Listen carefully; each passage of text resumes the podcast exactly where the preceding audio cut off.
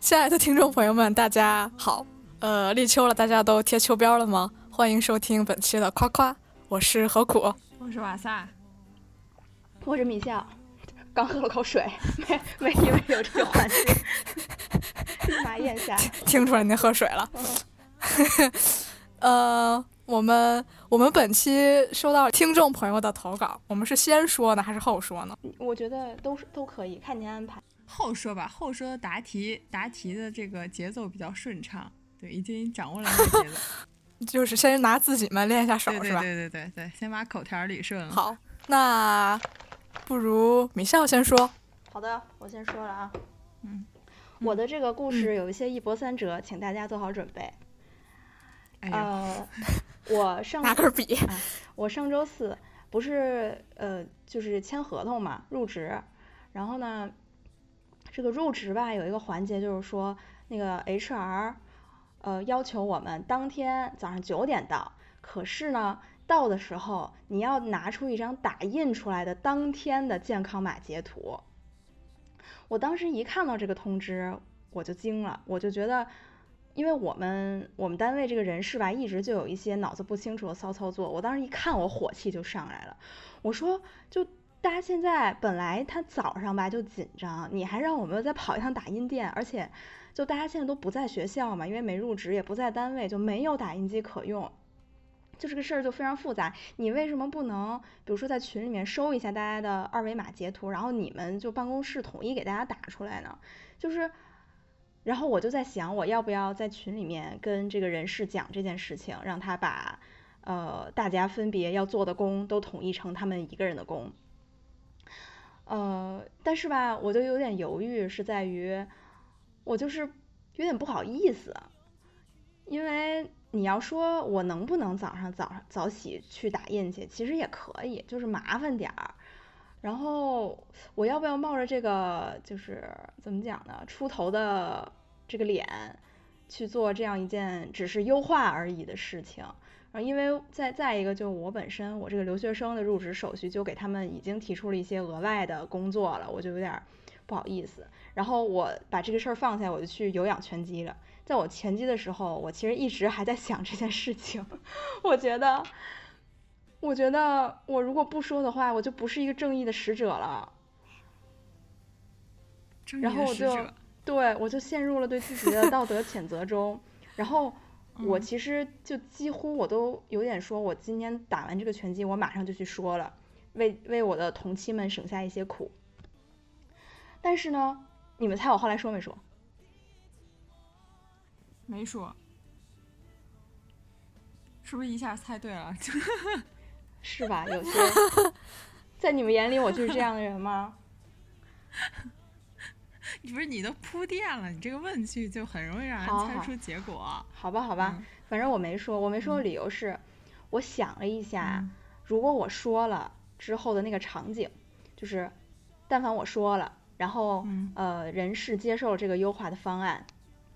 那么就就会出现一个什么样的情况呢？就是我们二十个新入职的同学将会在群里面发当天的二维码截图，就是健康码截图。嗯。大家都知道健健康码那个照片就是都市丽人的噩梦吧？啊。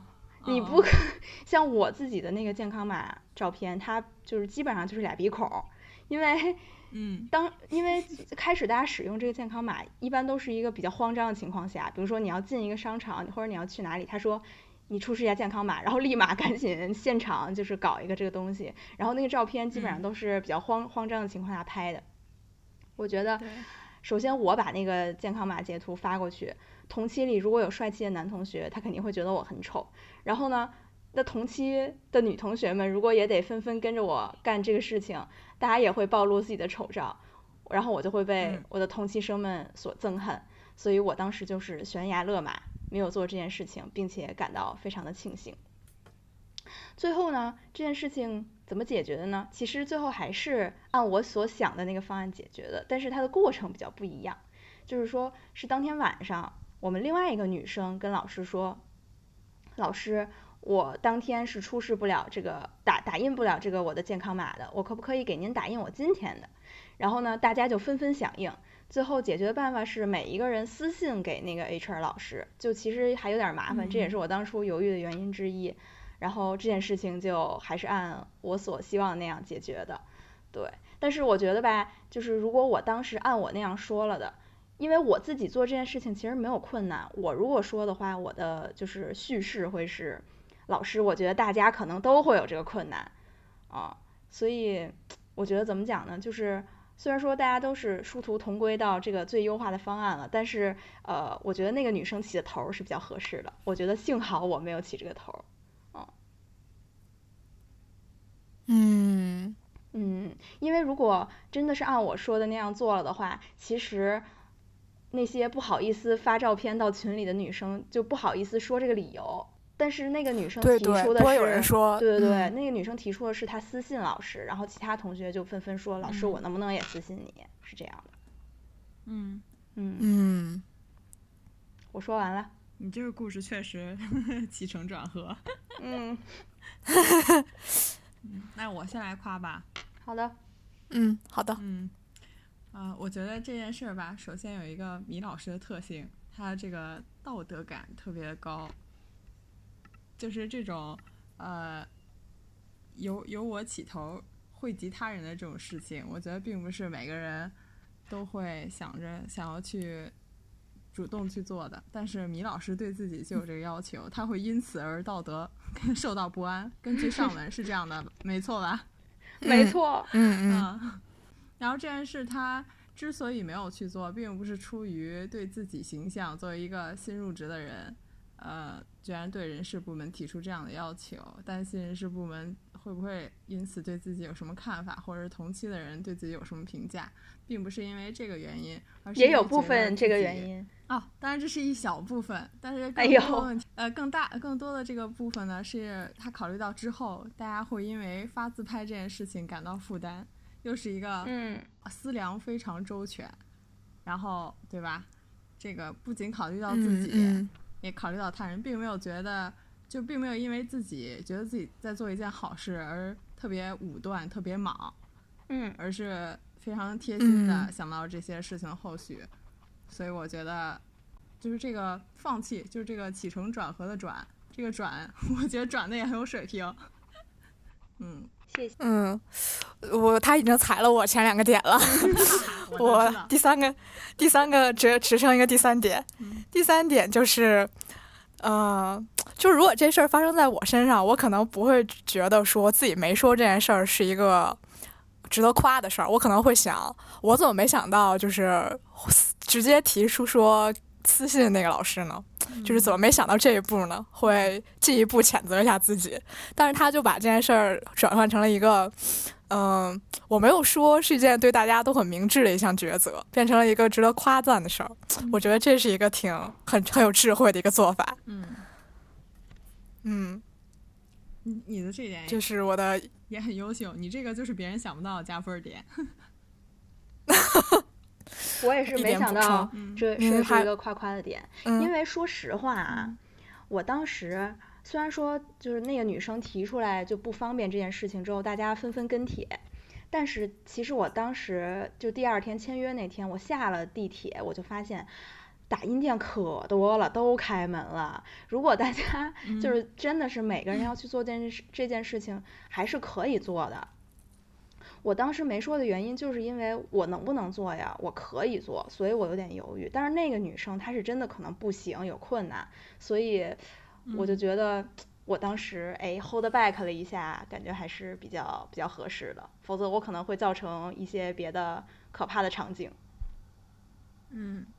嗯，因为我其实刚才何苦说那个那个理由，我是不可能说的，因为我个人是可以做这件事情的。我要是说的话，我肯定是以大家的那种共同的困难那种来说。嗯嗯，所以我的理由可能就不太充分了。没错，嗯，有点那种肯定，如果你说了，肯定不会有人提说我不想发，老师我能给你私信吗？肯定没有人会这么说。对，是是这样。嗯，大家只能被逼着纷纷把它发到群里。对我那个有点感觉，就是就是建议人事老师该怎么做的这这种语气，但是那个女生就是纯属是自己的困难啊，对，所以那样肯定是合适的。嗯，这件小小的事情啊，竟然有如此 多的考量，没也是让我意想不到。嗯，是真实，生活的指挥，职场新人新人的心态真的是很卑微，真的很怕就是别人怎么想你，有点。我当时对自己的道德谴责也包括这一层，我觉得就是你何必在乎别人怎么想你？但是嗯，对，但是我还是很在乎别人怎么看我的嗯健康码照片的，嗯，太丑了那个。好，我说完了。好，那接下来，呃，我来吧，因为最后我还得念一下那人的投稿。哎，好，将会连续说。好，嗯，我的我的这件事儿，我不知道他夸点到底在哪儿，我只是，所以我只能跟大家把这件事儿的过程先讲述一下。嗯呃、就是这周我唯一发生的一件非日常的事儿是周五的下午，我去打了一点小小的零工。嗯 他是我的语言学校的前班主任为我介绍的。嗯当时，呃，他给我的介绍是说，因为我们那个学校还有一个另外一个部门，就是培训日语老师的这么一个机构。然后呢，那个机构可能会出一个教材，然后让我去在那个教材里面扮演一下外国学生这个角色，就是录录音。嗯然后，然后和我一起去的将有一个，呃，将是一个韩国男生。就我只收到了这些信息，然后我就去了。嗯去了之后发现，那个我跟那个韩国男生一起进去的。进去之后发现那儿已经坐了两个，就是看起来乍一看很普通的两位日本大学生吧，看那个年龄。但是他们人手一本 NHK 什么发音词典，然后在那儿写写画画，就是一副很专业的样子。我们就坐下了，然后他们两个就开始在那儿练习。这个时候我才发现，并不是教材的录音，而是一个就是你想成为日语教师，需要经过一个考试，然后要录那个考试的听力的嗯音，哦是这么一个东西。对，那两个就是真特别专业，嗯、就是你们想象一下听力的那个录音的那个人声音是什么样，他们就是那个声音。嗯然后从他们的言谈中可以听出，他们可能是某声优专业的学生，还是同一个学校的。那个男的真的就是播音腔、播音主持腔，就是平时说话的时候你听不出来，但是一一一拿起那个劲儿来，简直了，就是那种感觉了。嗯，这个时候我就有点紧张了，因为我对自己的声音确实是没有什么自信。然后我旁边那个韩国的男生也是，就声音是那种闷闷的那种韩国男生，就是完全不适合这个这个工作的那种感觉。然后我们俩可能都有点心里打鼓。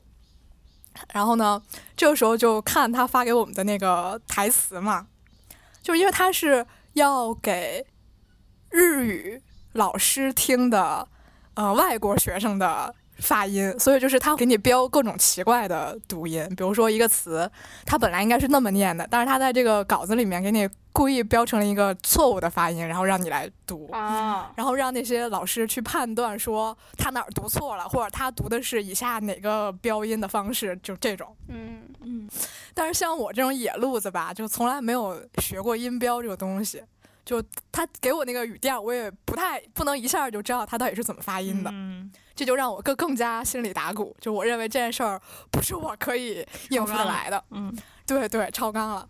后来那个去去录音的时候，那儿有一个特别和蔼的老爷爷负责这个事儿，然后他就说说你不用担心，说那个我说一句，然后你跟着我念一句就行了，就是这么一个过程。嗯我说哦，那应该还行吧，嗯然后就稍微放心了一点儿，于是就呃进行了这个录音的过程。就我真的是完全看不懂那个音调，只能是凭着我瞬间的那个模仿能力，然后完成了整整整个这个流程。嗯而且它里面还有很多，比如说这个词，他故意故意读错，故意读成一种中国人会犯的错误，或者是韩国人会犯的错误，或者是越南人会犯的错误，就是你一读就觉得这好像是韩语啊，这好像是中国话呀、这种还挺有意思的。然后完成这件工作之后，那个老爷一直在鼓励我，就是我也不知道他是真的觉得我特别擅长这个，还是他觉得夸夸我我会进步的比较快。他就一直我每念完一个，他就说哇你说的真好，哇我就是要这个，就是每一个 对。都会都会给我垫一句，我就觉得有点儿有点儿有点儿过了。然后后来个人录音的阶段结束了之后，还有一段和日本人的对话，就是他那个题目的描述是，呃，以下这段话是日语母语者和非日语母语者的对话，然后请你从什么非日语母语者中的那个发音中什么寻找错误，反正就是这类的。然后我就要和那个播音主持系的那个男同学一起共成共同完成一段对话。他是那种就是声优，你知道吗？就是特别特别有语气，简直是就是朗诵的那种感觉。然后我就只能棒读，因为我我读他读这段错误的发音，已经是要用尽我所有的功力了，我没有办法再什么加进什么语气什么之类的。然后就是一个特别有语气的一个人和一个棒读的人 在那对话，就非常尴尬。但是那个男生也说说没关系，就是我因为我一直学这个的，所以你也不用做到我这个程度。我说好的，然后就完成了一段更更尴尬的对话。但是这个过程中，那个老爷爷也一直在夸我，就说我没想到可以完成的这么顺利什么的。但是最后的结果也是因为呃最开始告诉我的时候是五点钟结束，但是最后三点多就结束了。哦，然后我认为我认为这也是可能进行的比较顺利的一个。呃，体现吧，嗯，然后最后我就，呃，用了三个小时带走了五千日元回家了，就是这么一件事儿。嗯，很棒，我说完了，怪不得有钱买十二块钱一个的桃儿。没错，就是就是这么来的。嗯，我先夸吧，先夸吧。嗯嗯，首先我觉得吧。何苦老师这个故事虽然说浅显直白，但是告诉了我们很多重要的道理。首先呢，是当你呃接受了一个机会之后，你的所有不自信都是没有必要的。其实你上就行了。为什么呢？因为但凡人家给了你这个机会，就说明你行。你再去怀疑你不行，就是没啥意义。因为嗯，你是作为就是演学生的那个人去的，人家也是这么安排你的。你如果再去跟那个就是声优比的话，就是没有啥意义，因为大家就是扮演是不同的角色嘛。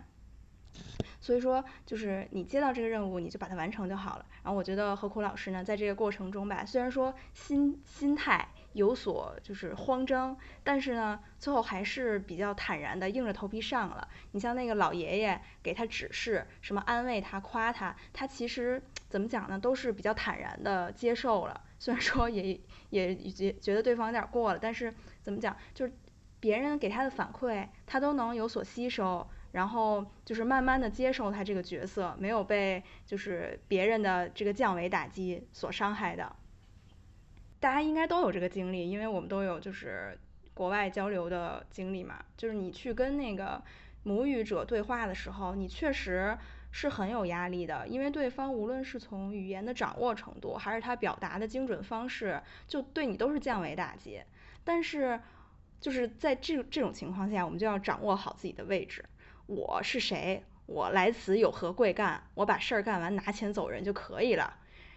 这是我的第一点。我的第二点呢是，何库老师能够接下这个任务，就说明他水平好。因为如果当我们来看这个任务的内容的时候，我们就会知道，他要求你读错误的音标，就是故意扮演错误的音标。但是就讲道理来讲啊，如果你想把一道卷子上所有的题都答错，你是必须要知道所有正确答案的。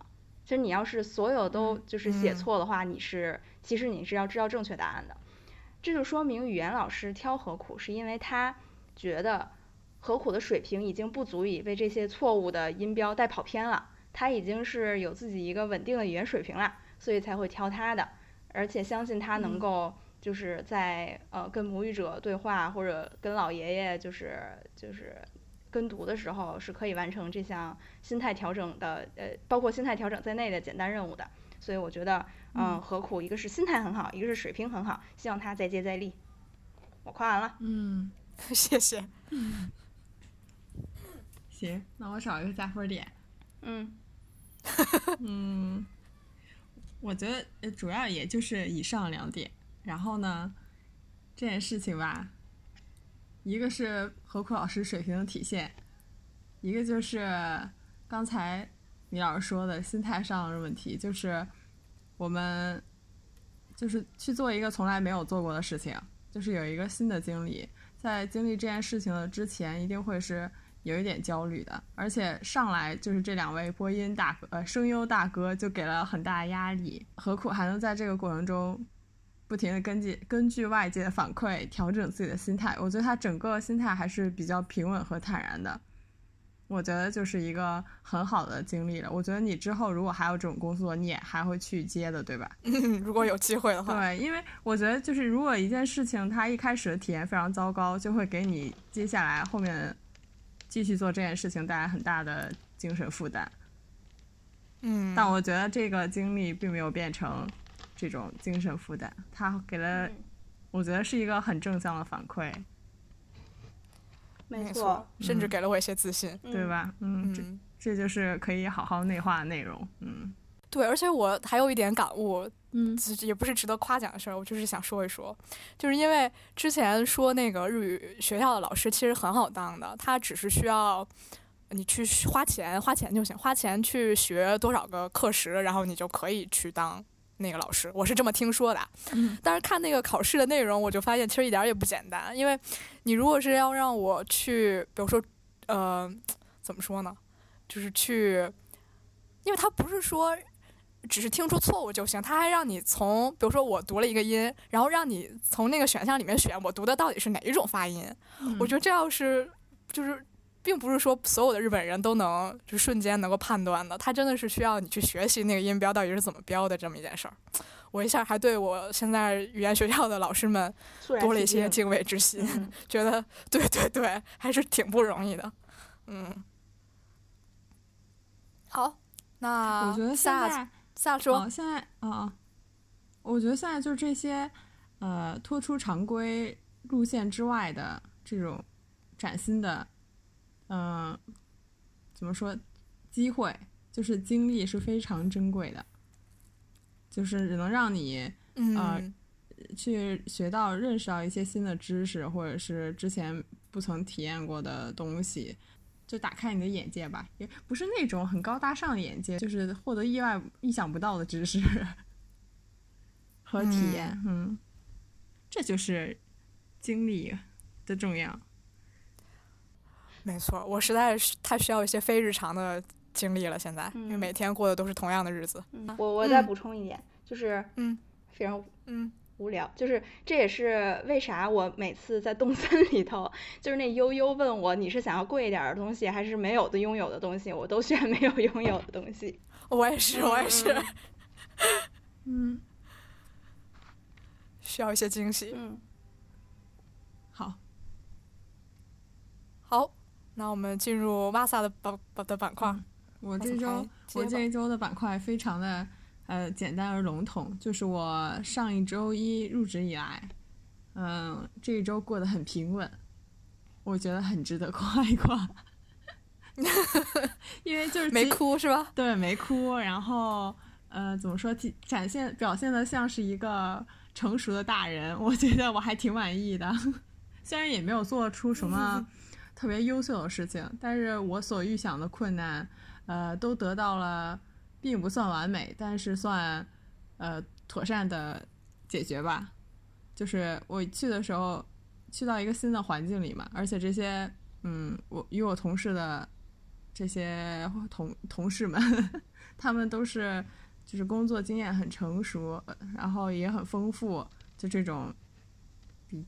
的老师吧，我就称为。然后上一周甚至还开了一个，呃，我们领导的领导，就是新分管我们的领导，他也是刚接手我们这个部门，然后他跟他们这种级别的人开了一个长达五个小时的会议，就是每每就会因为我是唯一来到的一个新人，每每就会 Q 到我，我觉得我以成熟而不是尴尬的 笑容。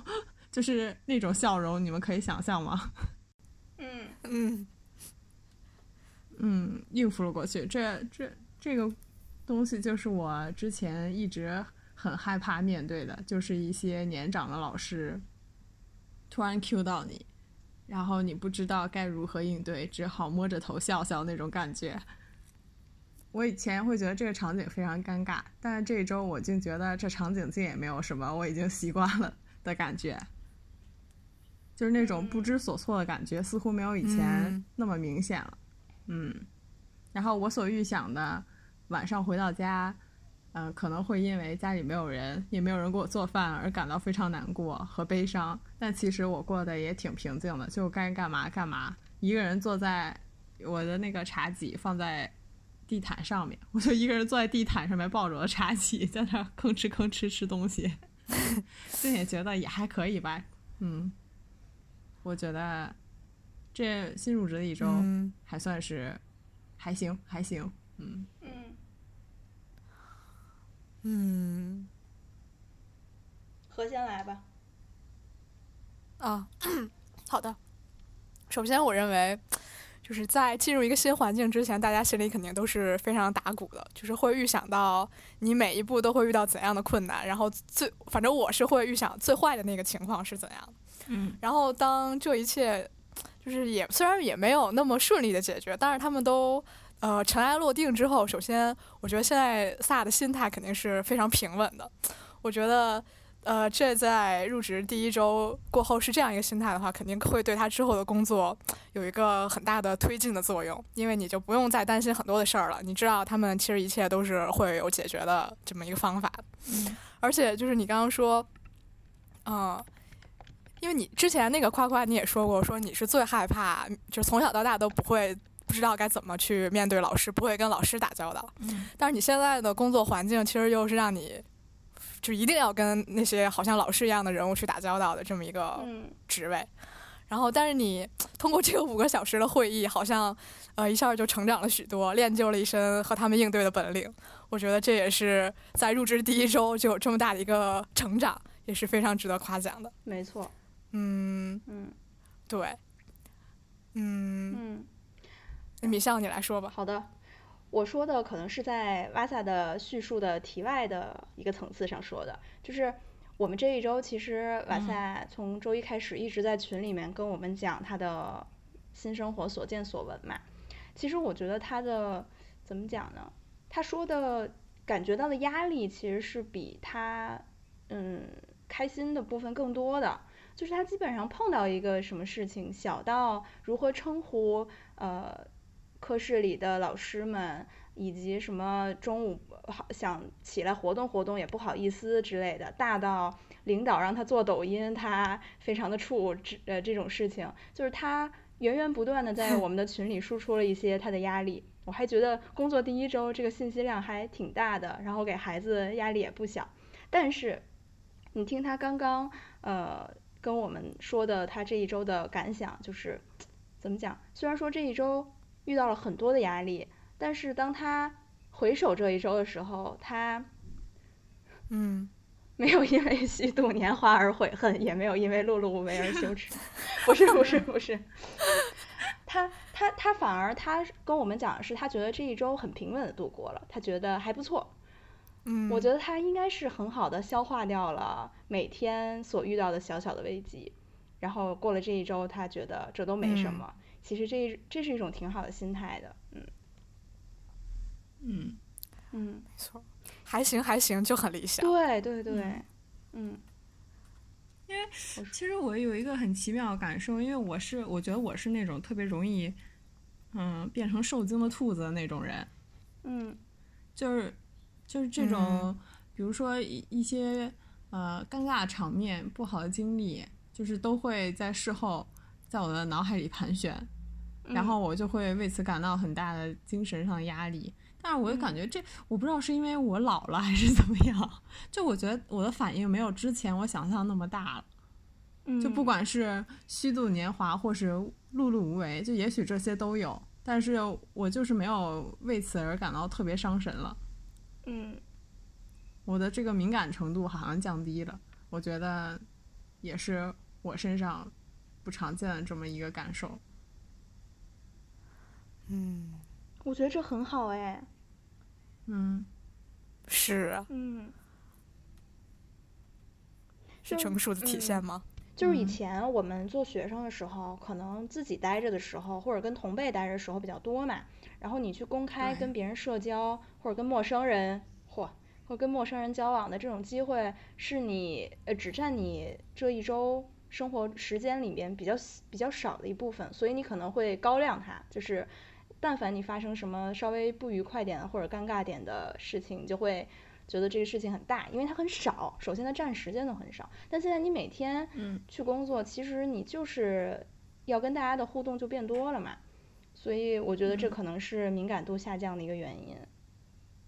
嗯，嗯嗯，没错。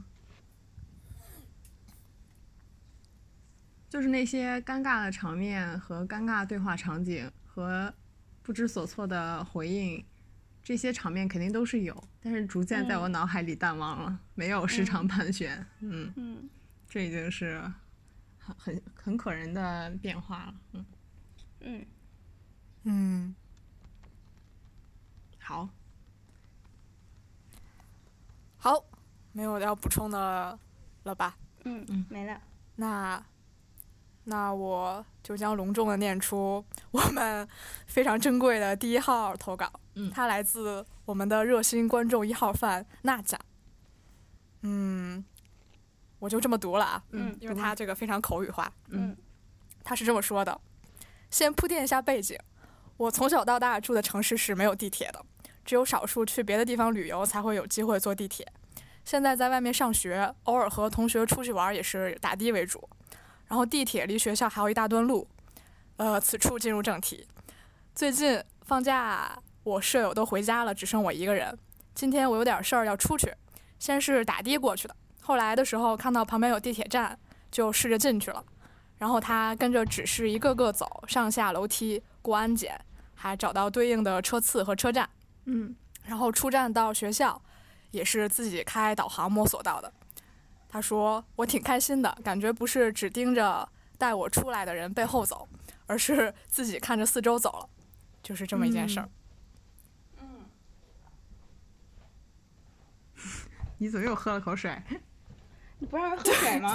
我还是接了一杯水你这好。就是太清晰了好。明显的一口，咕咚。行，那谁先好来？谁先来？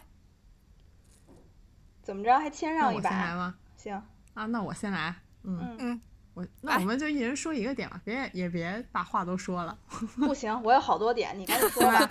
啊！哎呦我天呐，那你最后一说，我啊，我觉得第一点，嗯，第一点就是，嗯，这也是一个新尝试的经历嘛，对吧？之前没有坐地铁，嗯没有自嗯自己一个人去坐过地铁，然后自己突然想到想要去做出一个新的尝试，就自己去看路、找地图、看导航、坐地铁，然后并成功到达了自己想去的地方。我觉得这就是一个很珍贵的，也不是很珍贵吧，就是一个自己能做出这样一个新的尝试，我觉得本身就是一个值得鼓励的事情。然后，嗯嗯，然后因为我也是一个常常跟在别人屁股后面走的人，就我我不是一个很主动去操心怎么走怎么走的事，这个这件事情的一个人，我就经常，呃，如果要去一个新的地方，然后自己打开地图规划这件事情也不常做，但后来，呃，就是尤其是自己一个人生活以后，这些事情都不得不由一自己来承担了。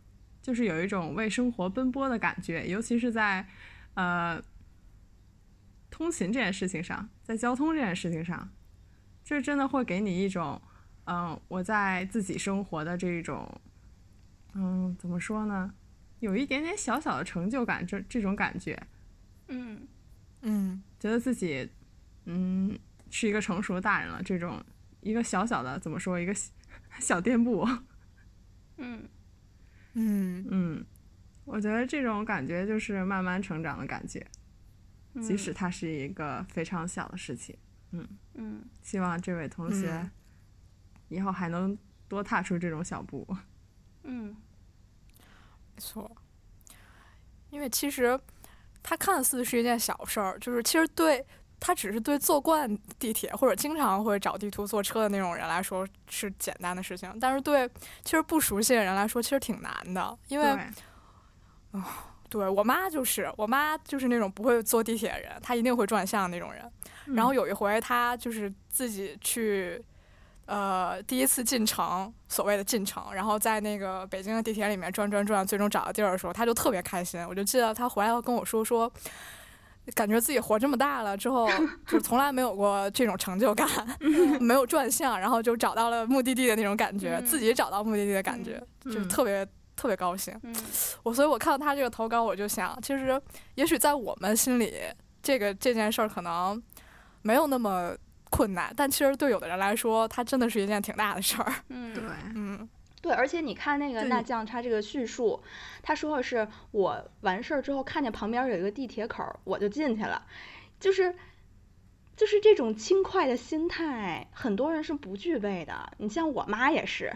继呃何苦的妈之后，就是我妈真的 是，她每次你让她打个车，你让她自己去找个路，她都觉得特别有负担。她至今还不嗯会用就是百度地图约车，然后就是也嗯也不太愿意尝试新的事情。我跟她说个什么什么什么，即使我以前以前就是手把手的教过她千百次，只要让她自己去做，她就跟我说她不会。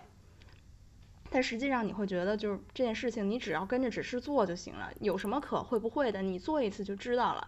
但但是就是，尤其是年纪比较大的人嘛，他们就会有那种我只想做我习惯的做过的事情。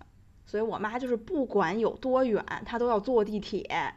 对她来说，就是打嗯车什么的，就是特别有负担，她就不会，她就很慌张。但是你看那酱，她说的是，我看到旁边有个地铁口，我进去了，就是轻而易举的一个难关就被她闯过了，你不觉得非常帅嗯气吗？嗯，嗯，嗯没错。对。然后我接着补充一点，就是这个经历，你学会坐地铁这个经历，你别看它小，但它实际上是你人生中的一个里程碑，就是你自己的，你你个人，而不是你跟着同伴后面的你，是你自己哟，你跟这个城市建立了一种关系，就是自此之嗯后，你就有这个自信去钻到地铁里，就去各地去玩耍了。出了呃。进嗯进去地铁呢，你就可以去到你想去的站。出了地铁呢，你也会用百度地图或者其他地图啊导航了，给我们打钱，是怎么回事儿？老说广告。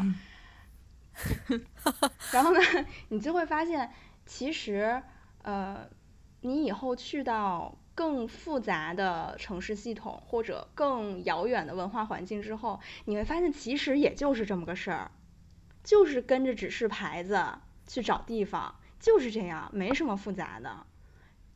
你已经轻而易举的嗯闯过了这第一关，其实你以后去别的地方，它就是这样一件事情。我觉得你已经具备了，就是怎么讲，闯荡世界的能力了。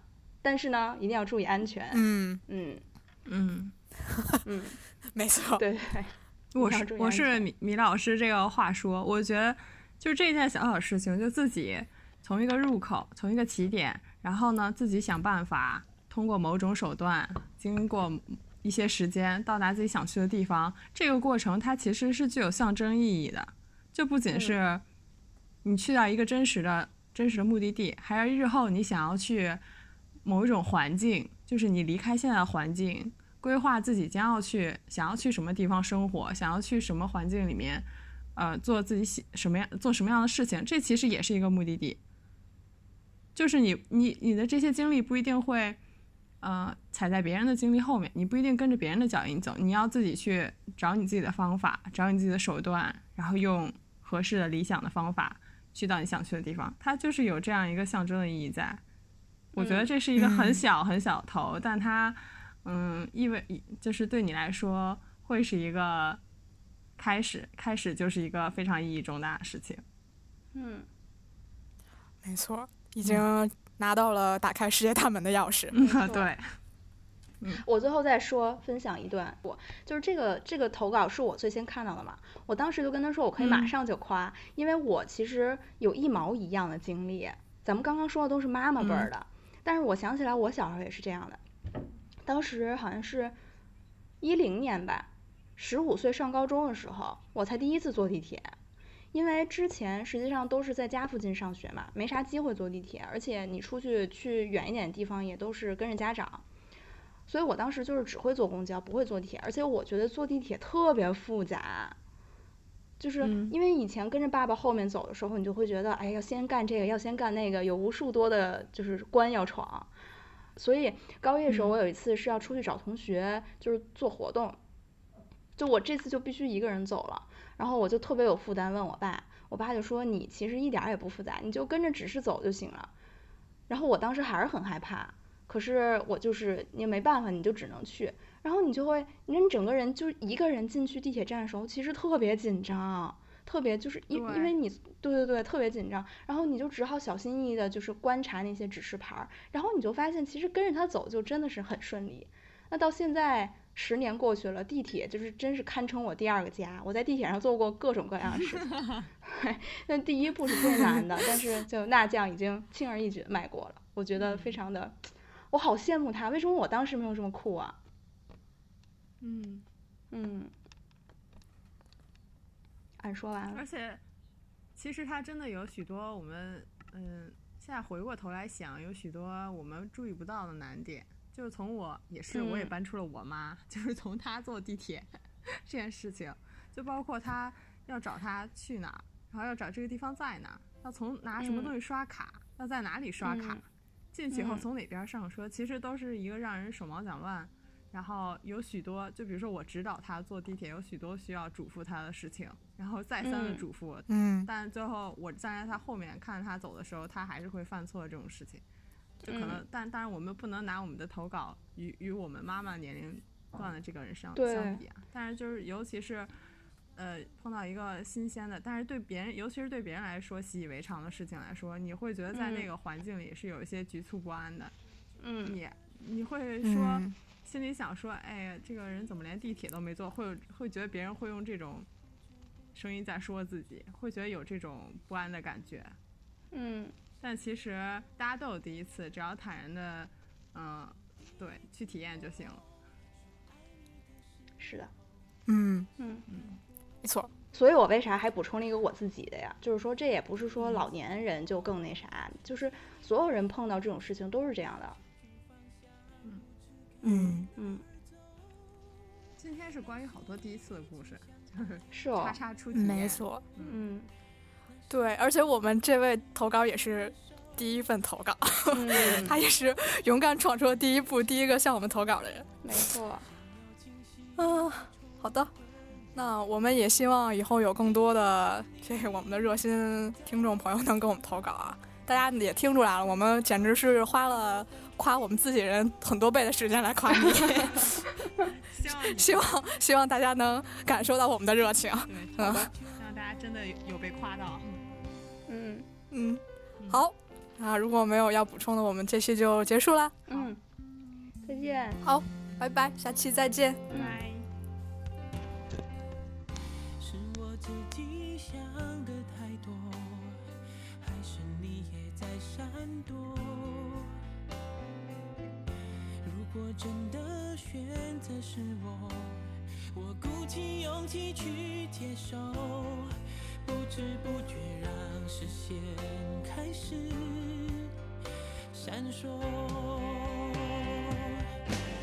哦，第一次我说爱你的时候，呼吸难过，心不停的颤抖。哦，第一次我牵起你的双手，失去方向，不知该往哪儿走。那是一起相爱的